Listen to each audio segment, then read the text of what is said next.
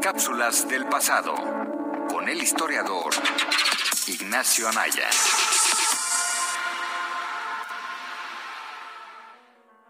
Hola Adriana y amigos del dedo en la llaga, así como a quienes nos escuchan en el podcast de cultura. Mi nombre es Ignacio Anaya y esta es mi cápsula del pasado. La revocación del mandato es un tema que ha sonado bastante y que no dudo que seguirá sonando en el debate público.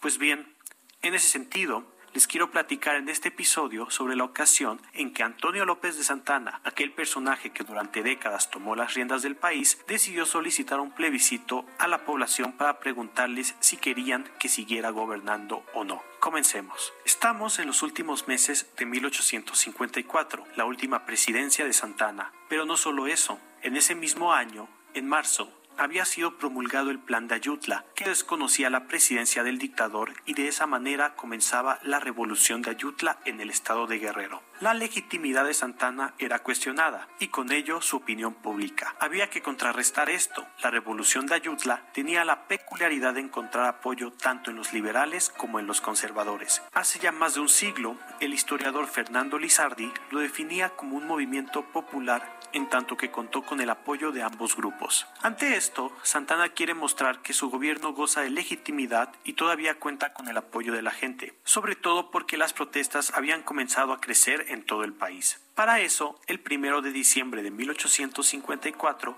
se llevó a cabo una consulta para que la población decidiera si debía continuar como presidente o si en cambio debía ser Juan Álvarez, uno de los principales líderes de la revolución. Se reunieron juntas populares en el país donde los ciudadanos fueron a ejercer su opinión. Como se podría esperar, esta votación fue manejada por el gobierno y la prensa que apoyaba a Santana, por lo que los resultados fueron muy favorables a él. Se dice que aproximadamente